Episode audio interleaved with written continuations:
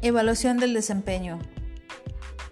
A través del tiempo se ha determinado que la forma en la que las organizaciones aprovechen el trabajo de sus empleados determinará su éxito. A medida que ha evolucionado la gestión de recursos humanos, se ha establecido generaciones de modelos de evaluación de cuarta generación. Harris señala que los procedimientos de evaluación se establecen a partir de los objetivos y metas predeterminados por la empresa, con el objeto de determinar las contribuciones que se esperan de cada trabajador a nivel individual. Las metas más importantes se convierten en medidas normales requeridas en forma regular o a intervalos establecidos.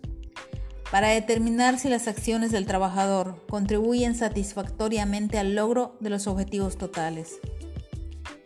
Mientras que Chavenato menciona que la evaluación de desempeño es una apreciación sistemática del desempeño de cada persona en el cargo o del potencial de desarrollo futuro.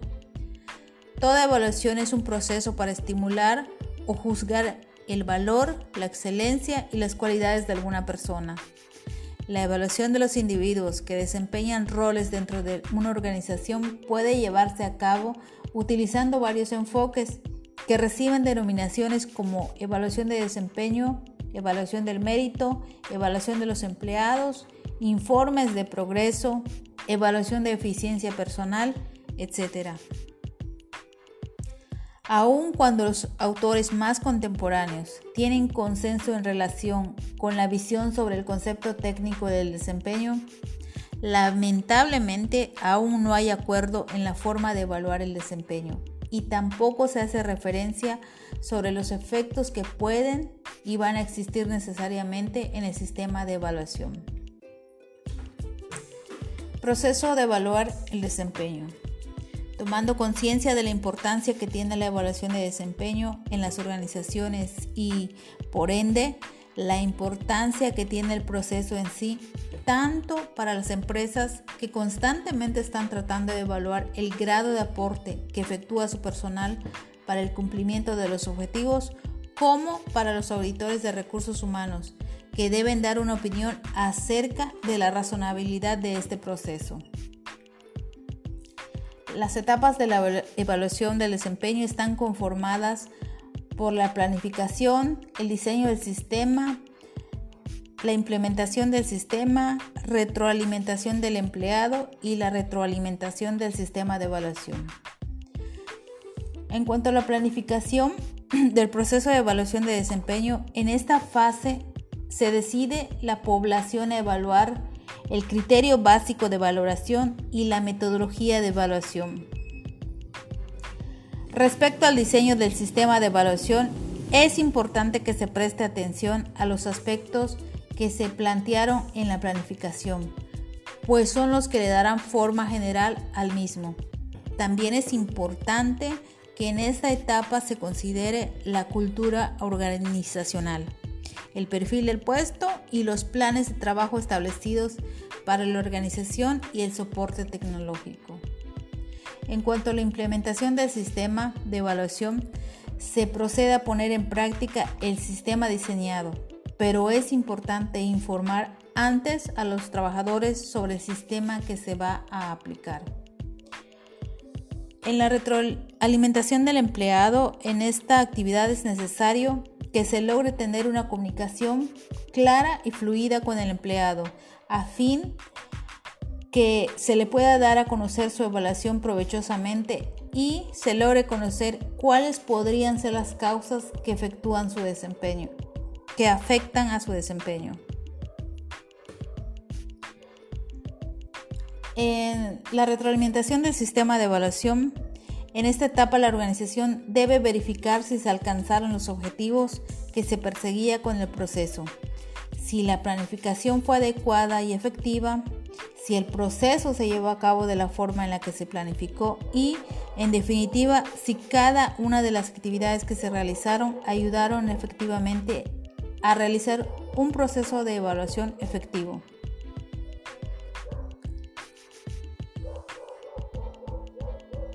Evaluación del desempeño y problemas y soluciones. Dessler y Varela exponen que en la evaluación de desempeño se utilizan distintos métodos. Entre las técnicas de evaluación se encuentran los ensayos críticos, incidentes críticos, escala gráfica de calificación, escala de calificación basada en el comportamiento y comparación forzada. Para el logro del desempeño, eh, para el logro de una organización competitiva es preciso contar con un recurso humano comprometido y capaz de brindar a la organización todos los conocimientos y habilidades. Aunque esto no se logra si en el proceso de selección no se hace un uso de un principio fundamental a la hora del reclutamiento como es la inducción. Se hace preciso entonces que en todas las organizaciones, una vez la persona ha sido seleccionada, se le dé a conocer los objetivos, las políticas y la filosofía de la empresa a la cual recién ingresa, presentarla a sus superiores y compañeros de trabajo y orientarla en cuanto a las funciones, procedimientos y responsabilidades que tendrá a su cargo. Se recomienda que la evaluación sea medible, asegurar la participación colectiva de los colaboradores, sobre todo que sean lo más sinceros posibles en su participación. También tener una actitud positiva. Para que el colaborador participe de manera positiva, se le debe quedar claro que este proceso de evaluación se realiza para buscar soluciones y no represalias, que también se busca que el colaborador tenga nuevos retos y por ende su crecimiento dentro de la, dentro de la organización. También es importante entender que la evaluación de desempeño es única para cada empresa y debe ir muy de acuerdo con la cultura organizacional de la empresa.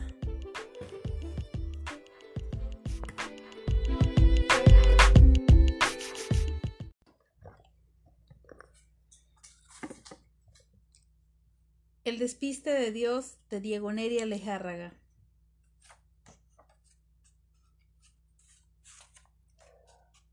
Primera parte, el vuelo. Capítulo 1. Un cromosoma equivocado. Al subir al avión, hago inventario de mi vida. Me llamo Diego Neria Lejárraga. Y dicen que nací mujer que luché durante años por conseguir el respeto de los demás y que un buen día decidí enviar una carta al Papa Francisco y éste me invitó a conocerlo. Sin lunáticos, la luna solo sería un satélite más. Miro por la ventanilla del vuelo 6745 que me llevará de Sevilla a Roma. Estoy nervioso, me aterra volar. Cierro los ojos y pienso en ellos. Por mucho que les atormente, tenemos derecho a ser otro. Y me refiero a todos los que me apuñalaron con frases como mataste a tu madre a disgustos.